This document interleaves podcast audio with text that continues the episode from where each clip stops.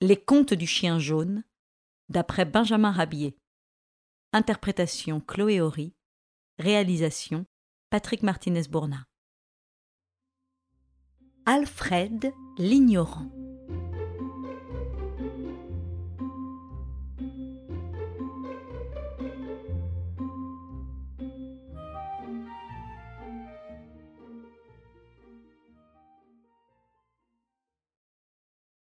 Alfred avait pris en pitié son ami Simplet, dont la naïveté et la candeur l'impressionnaient.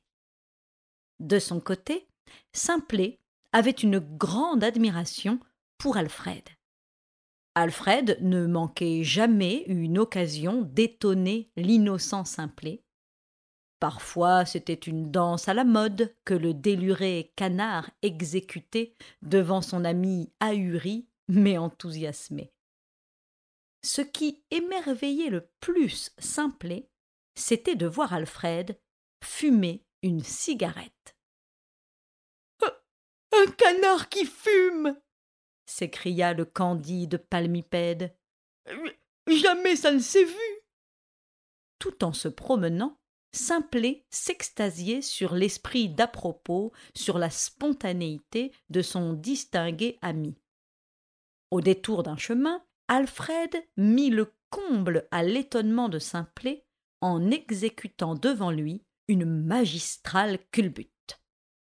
Puis ce fut un équilibre sur la mâchoire.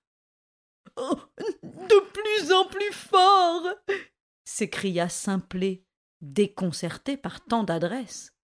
Oh, quelle prouesse Les clowns du cirque ne font pas mieux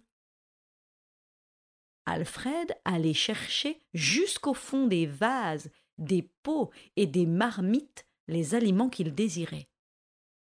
Et au dessert, il s'offrait une rainette qui sautait dans l'herbe. C'est étonnant, délirant, formidable s'écriait Simplet à la vue de ce que faisait son ami. Euh, tu ne sais donc rien faire? Dit un jour Alfred à Simplet. Oh. Oh si. Je sais ouvrir les portes en manœuvrant le bec de canne ou, ou la clé qui se trouve dans la serrure. C'est tout ce que tu sais faire, Simplet Oui, Alfred, c'est tout. C'est peu, Simplet. À quelques jours de là, le fermier Durandin dit à sa femme c'est après-demain que nous recevons monsieur le maire à notre table. Euh, que lui servirons-nous? Un canard répondit madame Durandin. Nous en avons deux qui sont à point, Alfred et Simplet. Nous mangerons le premier que j'attraperai. Le premier attrapé fut le candide Simplet. Simplet fut enfermé dans une cabane en attendant le jour fatal. Alfred vint voir son ami. Pauvre vieux, te voilà pris. Avoue que tu n'es pas dégourdi.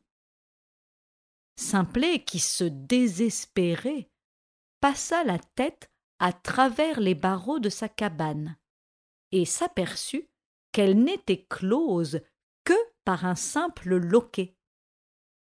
Oh. Bonne affaire. dit Simplet en appuyant son bec sur le loquet. La porte s'ouvrit, et Simplet prit la clé des champs et gagna la prairie. Quand il fut en sécurité, le candide canard s'avoua que, dans la vie, il n'est pas nécessaire de connaître beaucoup de choses. Une bonne suffit. Il vaut quelquefois mieux savoir ouvrir une porte que faire une culbute. Madame Durandin s'aperçut le jour même de l'évasion de Simplet. Elle en fit part à son mari, qui lui dit Laisse-moi faire. Je vais remplacer Simplet par Alfred, que je viens de voir rôder dans l'écurie. Cinq minutes après, des coins-coins formidables retentissaient dans la ferme. C'était Alfred que le fermier conduisait à sa dernière demeure. Alfred, abattu, anéanti, attend que sonne le moment fatal. Pauvre canard, il savait tout faire, excepté ouvrir une porte. Il en mourut. Pendant ce temps, Simplet se promenait placidement sur la mare, attendant qu'une grenouille lui tombât dans le bec. Une bonne odeur de rôti arriva jusqu'à ses narines. C'était le dernier souvenir que lui laissait Alfred, qui avait fini prématurément ses jours dans une rôtissoire. Il avait eu le tort de préférer la futilité au sens pratique des choses.